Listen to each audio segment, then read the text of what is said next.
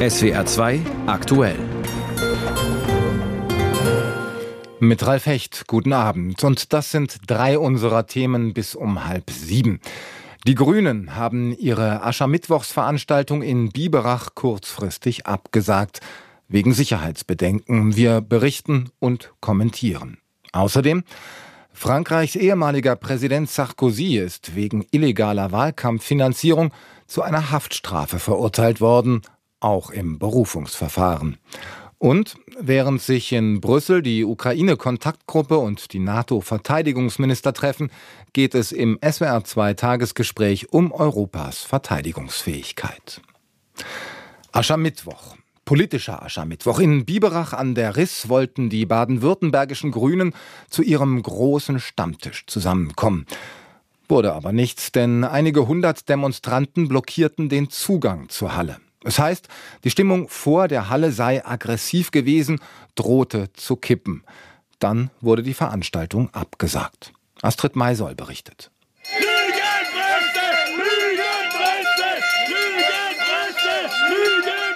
Als aufgeheizt und aggressiv beschreiben die Beobachter die Szenen vor der Biberacher Stadthalle. Schon der Weg dahin war kaum möglich. Die Stadt verstopft. Vor der Halle hatten sich Traktoren versammelt. Die Landwirte sind wütend. Einige erzählen uns, warum sie hier sind. Weil es einfach in Deutschland nicht mehr geht. Die ganze Politik ist im Arsch. Mir wird nur noch geschrüpft und Zeug. Was die Regierung mit den Landwirten, mit der Bevölkerung äh, vorhat und zu viel Geld fließt ins Ausland und uns im Bürger zieht man es aus der Tasche. Also wir haben da massive Wettbewerbsverzerrungen und ich sage mal, wir als kleine Landwirte können das nicht mehr schultern. Am Ende des Tages, wir sind alle Verbraucher. Und äh, das, was da momentan alles schief läuft, betrifft uns nicht nur als Landwirt, sondern am Ende des Tages auch als Verbraucher. Doch bei Argumenten bleibt es nicht. Die Stimmung wird angespannter. Baden-Württembergs Wissenschaftsministerin Petra Olschowski schafft es trotz der Blockaden doch noch durchs Gedränge in die Halle. Es ist schon kompliziert, hier in so einer Halle zu sitzen, zu spüren, draußen steigt die Aggressivität und die Stimmung an. Man ist so in so einem Zwei-Welten-Prinzip und weiß nicht ganz genau, äh, was einen da erwartet. Die Polizei bestätigt später, Polizisten wurden draußen angegriffen. Sven Franken vom Polizeipräsidium Ulm. Es kam leider auch äh, im Vorfeld heute Morgen und am Vormittag äh, zu aggressiven Protestaktionen, auch zu aggressiven Verhalten gegen Polizeibeamten. Also es wurden Gegenstände auf Polizeibeamte und auf Polizeifahrzeuge geworfen. Die Polizei wehrte sich mit Pfefferspray und Schlagstöcken. Ein Fahrzeug wurde beschädigt, eine Person festgenommen. Mehrere Polizisten wurden leicht verletzt. Polizei und Grüne sagen nach Absprache schließlich den politischen Aschermittwoch ab. Eigentlich hätte hier Cem Özdemir, der Bundeslandwirtschaftsminister, sprechen sollen, der auch in den vergangenen Wochen bei seinen Besuchen im Land von lautstarken Bauernprotesten begrüßt wurde. Ja, ich bedauere das sehr, dass die äh, Veranstaltung in der Stadthalle, äh, der politische Aschermittwoch, jetzt so nicht stattfinden konnte. Und Özdemir stellt in Frage, wer hier eigentlich gewaltvoll demonstriert hat. Das sind nicht die Bauern, das ist nicht die Landwirtschaft. Ähm, man konnte an den Kennzeichen ja sehen, dass viele gar nicht aus dem Flecke waren, gar nicht von hier waren, äh, sondern von außerhalb. Die grüne Politgröße Jürgen Trittin, die auch zu Gast auf dem politischen Aschermittwoch sein sollte, bewertet die Absage als eine Niederlage für die Demokratie. Ähnlich scheinen das auch viele Passanten in der Umgebung der Biberacher Stadthalle zu sehen. Ja, ich finde das äh, unmöglich. Das ist der Todesstoß für die Demokratie. Wenn der, ich sage es jetzt einfach mal etwas bösartig, der Mob auf der Straße gewinnt, dann äh ist das ärgerlich und erinnert mich stark an die Weimarer Republik. Es ist schade, dass die Bauern nicht imstande sind, friedlich zu demonstrieren. Also Demokratie ist das nicht, finde ich. Ich finde es einfach jetzt richtig schade. Wir hätten hier auch zeigen, dass es auch noch andere Bauern gibt und das sage ich ganz klar, wo auch anders denken. Ja, ich weiß auch nicht so richtig, was ihr jetzt erreichen wolltet äh, mit dem Demonstrieren. Jetzt gibt es eigentlich keinen Dialog mehr. Jetzt sind irgendwo Fronten geschaffen, die immer schlimmer werden. Ja, Dialog gab es woanders, denn während an der Biberacher Stadthalle die Stimmung hochkochte, da diskutierte Bundeslandwirtschaftsminister Özdemir bei einer anderen Demonstration in Biberach mit anderen Landwirten. Angefressen nur als ein Zwischenrufer ihm vorwarf, sich nicht den Protesten gestellt zu haben. Im Pressegespräch danach aber deutlich bemüht, die Gesamtsituation, sagen wir, nicht überzubewerten. Und doch zeige sich, dass die politische Kommunikation in Deutschland angeschlagen sei, meint unser Landespolitik-Korrespondent Knut Bauer, der die Absage des politischen Aschermittwochs der Grünen in Biberach kommentiert. Dieser Aschermittwoch ist kein guter Tag für die Demokratie. Was in Biberach passiert ist, ist eine Schande. Zu den Grundrechten der Demokratie gehören freie Meinungsäußerung und Demonstrationsrecht. Dazu gehört allerdings auch, andere Meinungen anzuhören und gelten zu lassen, auch wenn man nicht mit ihnen übereinstimmt. Diesen demokratischen Diskurs haben die protestierenden Landwirte in Biberach komplett verlassen. Sie wollten gar nicht demonstrieren und sie wollten keinen ernsthaften Meinungsaustausch. Sie wollten nur stören, streiten, schreien. Hooligan-Bauern voller Wut und Hass. Mehrere Polizeibeamte wurden bei dem Einsatz leicht verletzt. Bei einem Begleitfahrzeug von Bundeslandwirtschaftsminister Cem Özdemir wurden Scheiben eingeschlagen. Das ist strafbare Randale und kein demokratisch legitimierter Protest. Und er richtet sich vor allem gegen die Grünen, die als neues Feindbild herhalten müssen. Von Anfang an haben Rechtsextremisten, verschwurbelte Querdenker und sogenannte Reichsbürger versucht, die Demonstrationen der Landwirte zu unterwandern. Möglich, dass es in Biberach auch so war. Für die Landwirtschaft und ihre berechtigten Anliegen ist das allerdings ein Bärendienst. Es ist nicht akzeptabel, dass die Traditionsveranstaltung einer Regierungspartei nicht stattfinden kann, ganz gleich, welche Partei es ist. Und dass die AfD in Baden-Württemberg die Absage des politischen Aschermittwochs der Grünen dann auch noch als Resultat gelebter Demokratie würdigt, zeigt, welches Demokratieverständnis die Rechtspopulisten haben. Ihnen ist alles recht, was den Staat und seine Repräsentanten schädigt. Beschämend. Ein Kommentar von Knut Bauer aus unserer Landespolitikredaktion. Andernorts fand der politische Aschermittwoch statt, auch der der Ampelparteien. Der politische Aschermittwoch, eine bayerische Erfindung, der übrigens, als er das erste Mal parteipolitisch wurde, ganz schnell von Rechtsextremen gekapert wurde. Später dann, längst wieder demokratisch, wurde die Veranstaltungsform exportiert, findet also nicht mehr nur in Bayern statt. Doch das Herz des politischen Aschermittwoch, das schlägt noch immer in Bayern, weshalb Regina Kirschner die Veranstaltungen dort für uns zusammenfasst. Bierdunst, Blasmusik und derbe Sprüche. Beim politischen Aschermittwoch in Niederbayern geht es traditionell so richtig zur Sache. Und so poltert CSU-Chef Markus Söder in der Dreiländerhalle in Passau gleich los. Ihr hattet eure Chance. Es ist vorbei. Macht den Weg frei. Es braucht Neuwahl. Die Ampel muss weg, liebe Freunde und Freunde. Den AfD-Politiker Björn Höcke nennt Söder Putins Pudel.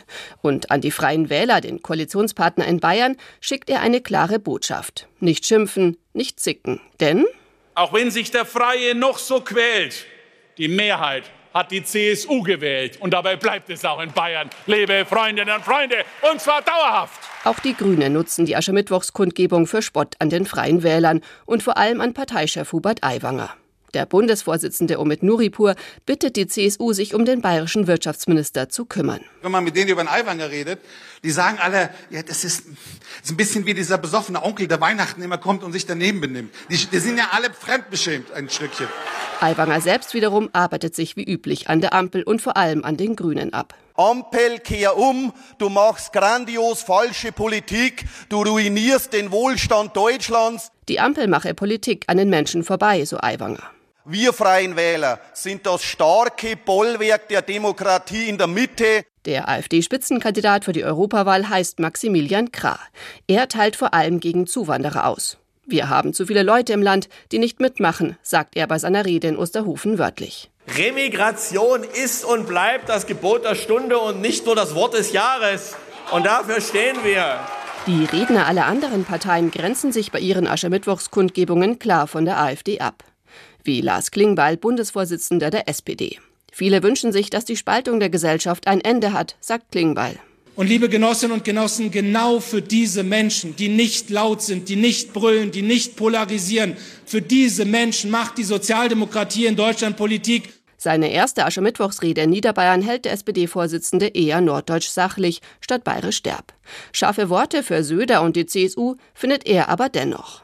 Söder ist zu schwach, um Bundeskanzler in diesem Land zu werden. Wir haben es beim letzten Mal gesehen. Söder verstecke sich hinter der Ampel. Bayern habe etwas Besseres verdient als diesen Politiksimulanten, so Klingbeil wörtlich. So viel zum politischen Aschermittwoch. Und von Bayern jetzt nach Europa, nicht in die EU, sondern in die Ukraine. Von dort kommt heute mal wieder eine Erfolgsmeldung. Ein russisches Kriegsschiff sei im Schwarzen Meer zerstört worden, heißt es von offizieller Stelle. Unabhängig nachprüfen lassen sich solche Berichte allerdings zunächst nicht. Was bislang zu dem Fall bekannt ist, das fasst unsere Ukraine-Korrespondentin Andrea Beer zusammen. Nach ukrainischen Angaben ist das russische Kriegsschiff Cäsar Kunikow im Schwarzen Meer von mehreren Marinedrohnen getroffen worden. Und zwar nahe der Stadt Alubka im Süden der russisch besetzten ukrainischen Halbinsel Krim. Der ukrainische Militärgeheimdienst hat das zuerst bestätigt und hat auch Fotos und Videos auf Telegram veröffentlicht, die diese Zerstörung zeigen sollen. Das Schiff sei auf der Backbordseite getroffen worden und dann gesunken, hat es weiter geheißen. Und Spezialeinheiten der Gruppe 13 des Verteidigungsministeriums Verteidigungsministerium hätten diesen Angriff durchgeführt. An Bord des Schiffes soll Munition gewesen sein und bis zu 87 Besatzungsmitglieder sollen auf dieser Cäsar Kunikow Platz haben. Nach bisher vorliegenden Informationen seien die meisten ums Leben gekommen. Das hat noch der Sprecher des Militärgeheimdienstes Andrei Yusov gesagt. Was kommt aus Moskau? Nicht viel bis nichts. Kreml-Sprecher Peskov hat gesagt, er würde sich dazu nicht äußern, wohingegen NATO-Generalsekretär Stoltenberg von einem großen Erfolg gesprochen hat für die ukrainische Armee im Schwarzen Meer. Ukrainische Streitkräfte haben also ein russisches Schiff versenkt. Vielleicht.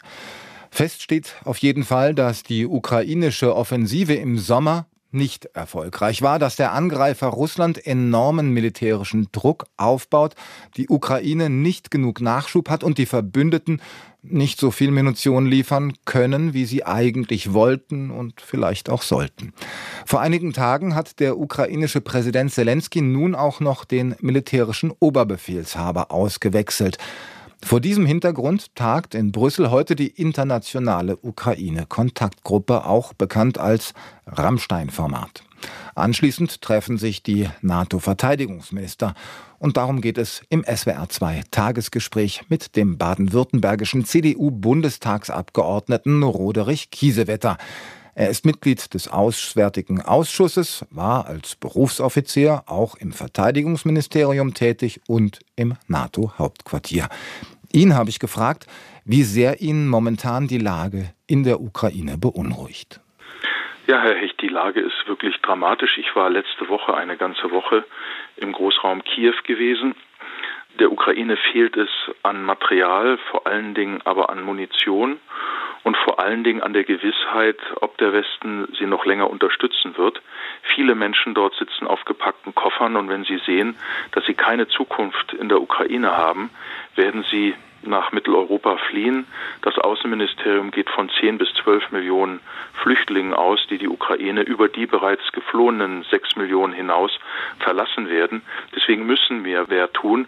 Und der im Antext enthaltene Erfolg, Angriff auf ein Kriegsschiff, ist sicherlich ein Erfolg. Die Ukraine leistet sehr viel, aber sie blutet aus und ist nicht bereit, aus guten Gründen einen Waffenstillstand einzuwilligen, weil Hunderttausende Kinder entführt wurden, weil in den besetzten Gebieten von Russland ungeheure Gräueltaten stattfinden. Und die Alternative für uns ist ja nicht ein Frieden, sondern ist eine Ausweitung des Krieges, wenn wir die Ukraine nicht unterstützen, weil Putin dann unsere Schwäche sieht. Also die Gefahr ist, dass der Krieg sich gegen Moldau und das Baltikum ausweitet. Deshalb ist es so wichtig, mehr für die Ukraine zu tun mhm. und auch der Ukraine zu helfen, den Krieg auf russischem Boden zu tragen. Moldau, das Baltikum Baltikum. Fünf bis acht Jahre brauche Russland noch mindestens, bis es in der Lage sei, ein NATO-Land anzugreifen, heißt es. Wenn dem denn so ist, was müsste Ihrer Meinung nach in dieser Zeit auf NATO-Seite alles passieren? Da muss sehr viel passieren, aber ich halte die Zahlen fünf bis acht Jahre für übertrieben freundlich, weil in Russland die IT-Lizenzen auslaufen, alles, was Microsoft und andere bedeuten, die Ersatzteile knapp werden für westliche Flugzeuge und vor allen Dingen kluge Köpfe, die Applikationen in der Computerindustrie entwickeln können, längst gegangen sind. Ich halte die Gefahr für sehr groß, dass Russland die nächsten drei Jahre für eine Eskalation nutzt, weil wir dahin noch nicht vorbereitet sind. Wir werden tatsächlich etwa fünf Jahre brauchen, bis unsere Verteidigungswirtschaft entsprechend umgestellt ist, aber auch unsere Bevölkerung begriffen hat, was auf dem Spiel steht. Und genau diesen Zeitrahmen wird Putin ausnutzen, seine eigene Schwäche durch Angriff zu kompensieren. Er hat ungeheure Verluste, Hunderttausende. Ich habe mit Klitschko gesprochen, der gerade von der Front kam. Es ist unbeschreiblich, was er erzählt hat. Also Russland geht auch mit den eigenen Soldaten furchtbar um, lässt sie liegen, auch Verwundete. Und damit müssen wir uns auf eine Zunahme der Brutalität einstellen. Was wir tun müssen, ist mehr in Verteidigung investieren, aber auch unserer Bevölkerung deutlich machen, was auf dem Spiel steht. Also auch dafür werben, dass Freiheit einen Preis hat, weil wir sie sonst verlieren. Mhm. Sie haben ja jetzt gerade auch die Idee einer deutlichen Erhöhung des Sondervermögens für die Bundeswehr wieder ins Spiel gebracht. Man brauche eher 300 Milliarden als die bislang vorhandenen 100. Egal ob 100 oder 300, es brauche auch dringend Strukturreformen, heißt es, damit das viele Geld wirklich seine volle Wirkung hat. Oder anders gesagt, sonst wird viel davon einfach zum Fenster rausgeworfen. An solchen Strukturreformen sind die Verteidigungsminister bisher wirklich parteiübergreifend gescheitert. Jetzt sind Sie Politiker, Sie waren Offizier. Warum bekommt niemand das System Bundeswehr bisher wirklich neu aufgesetzt? Eine super Frage. Bestes Beispiel sind die 100 Milliarden Sondervermögen. Davon sind über 20 Milliarden bereits an Zinsen und Inflation verloren gegangen.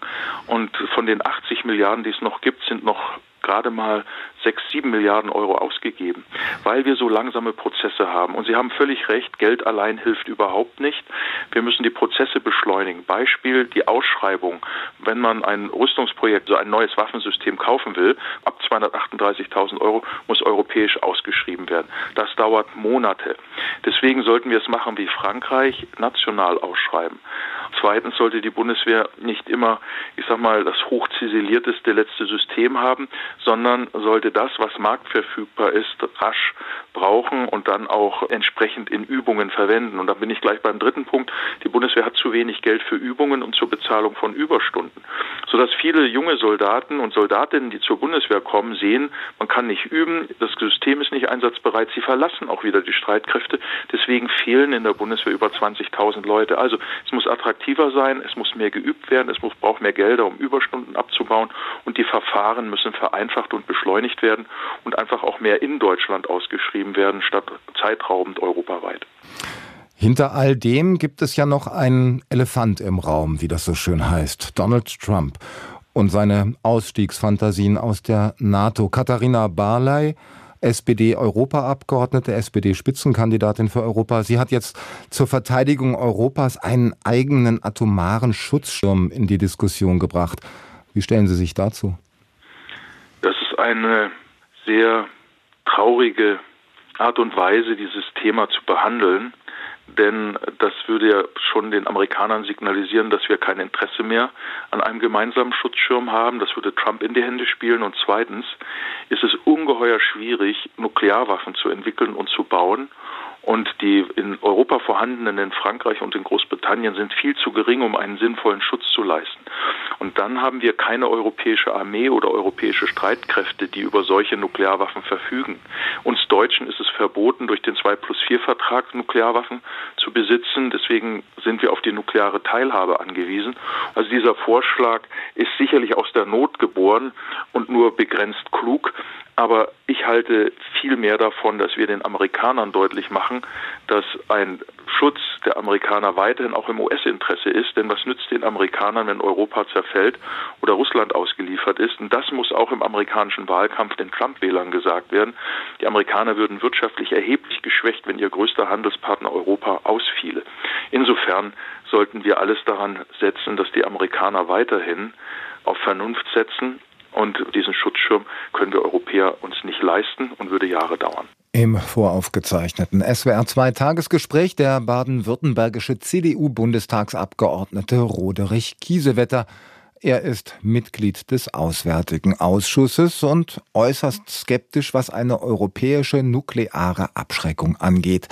Wie andere Politiker in Berlin auf diesen Vorstoß der SPD-Spitzenkandidatin für die Europawahl Katharina Barley reagiert haben, das berichtet unser Hauptstadtkorrespondent Oliver Neuroth.